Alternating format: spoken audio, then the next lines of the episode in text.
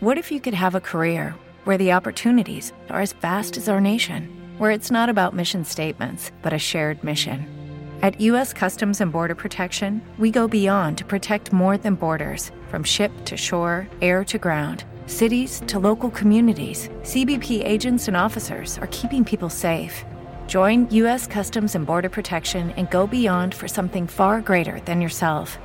Learn more at cbp.gov/careers. La mente, esa gran desconocida.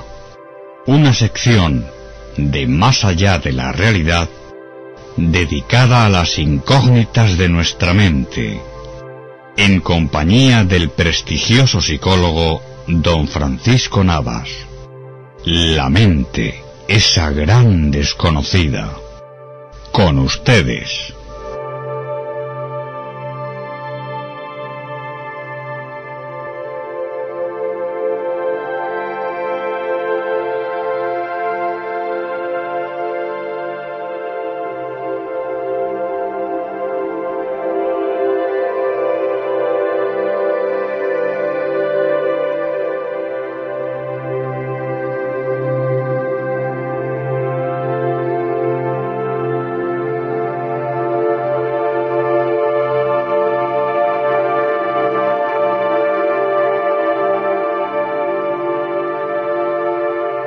La mente, esa gran desconocida, es el momento de sumergirnos, de meternos de lleno en ese gran misterio como es nuestra mente. Y lo hacemos con todo un profesional, alguien que ya estuvo con nosotros en esta nueva temporada, en esta nueva sección, psicólogo, gran profesional, don Francisco Navas. Don Francisco, eh, buenas noches. Hola, buenas noches, Santiago, ¿qué tal? Buenas noches, ¿cómo estás? ¿Qué tal todo? Muy bien, muy bien, muy muy atareado, seguro que, que como tú, pero, pero nada, Sí. muy contento y encantado de estar aquí otra vez. El tema de hoy es realmente, como siempre procuramos, muy interesante y además los oyentes nos han dejado sus eh, preguntas, dudas y demás. No sé si va a haber tiempo para todo, pero vamos a hacer todo lo posible. Un tema que sin duda alguna interesa muchísimo, don Francisco. La hipnosis es además algo que eh, personalmente en su consulta eh, utiliza, por decirlo así, bastante, ¿no? Con los eh, pacientes. Sí, de, de hecho es una de las herramientas más, más demandadas y además de la ventaja que tiene la hipnosis es que tiene tantas aplicaciones como metas que quiere alcanzar una persona, entonces en casi todos los procesos es un punto de paso obligatorio para llegar al objetivo lo antes posible. ¿Cómo podemos definir la hipnosis, don Francisco?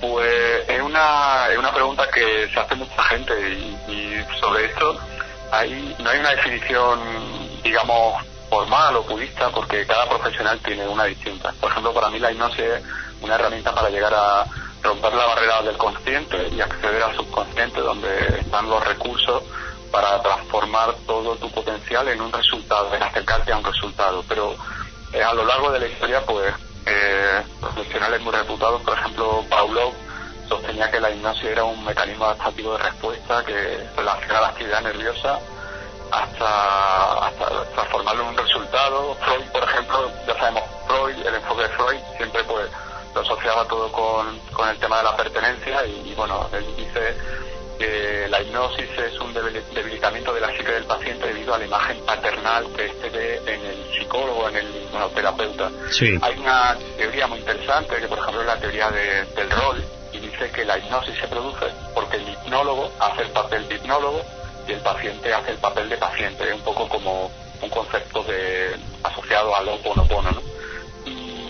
Como te digo, hay tantas definiciones como profesionales. Lo que está claro es que al final lo que hace la hipnosis es enfocar tus recursos en un objetivo y, quizás por eso su definición más oportuna sea la asociada a su funcionalidad más que a, a su origen eh, explícitamente dicho. Hay que dejar muy claro que la hipnosis no es en ningún caso un fenómeno paranormal. Esto hay que dejarlo muy claro. Yo lo digo por mi parte como estudioso de la parapsicología que no lo es, no es un fenómeno paranormal.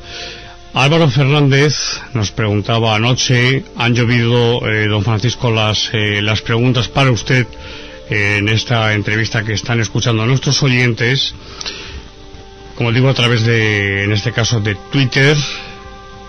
Pregunta lo siguiente, ¿se conoce cómo fueron las primeras sesiones de hipnosis de la historia? ¿Cuándo y cómo fueron, si es así? Bueno, pues después yo personalmente, que ya he hablado fuera del micrófono con, con don Francisco, responderé muy brevemente a esta pregunta porque solamente esta pregunta nos daría para hacer eh, una entrevista entera. ¿Le parece, don Francisco, que lo hagamos así? Sí, sí, perfecto, Santiago. Perfecto, muy bien. Antes de dar paso a tantas y tantas preguntas de, de los oyentes, quiero preguntarle si realmente a través de la hipnosis una persona un paciente, una persona que tiene, por ejemplo, una fobia, hablábamos en la anterior entrevista con usted de este tema del miedo, de las fobias, a través de la hipnosis una persona se puede eh, curar de determinada eh, dolencia, trauma, eh, como digo, algún tipo de, de alteración. sí, sin duda, porque la hipnosis eh, es la, esa herramienta que nos posibilita llegar a, la parte subconsciente de, nuestra mente. ¿no? Eh, dentro del desconocimiento que tenemos acerca de la mente, se estima que la parte consciente eh, abarca un 12% del potencial de, esta y la subconsciente sería el 88% restante. Entonces, en ese 88% restante de, de la mente es donde se aloja los hábitos, por ejemplo, las fobias, los traumas, las adicciones, las asociaciones automatizadas que tenemos hechas, eh, por ejemplo, personas que tienen una dinámica de adelgazo y vuelvo a engordar, ciertos patrones de conducta que, de un modo consciente son difícilmente explicables.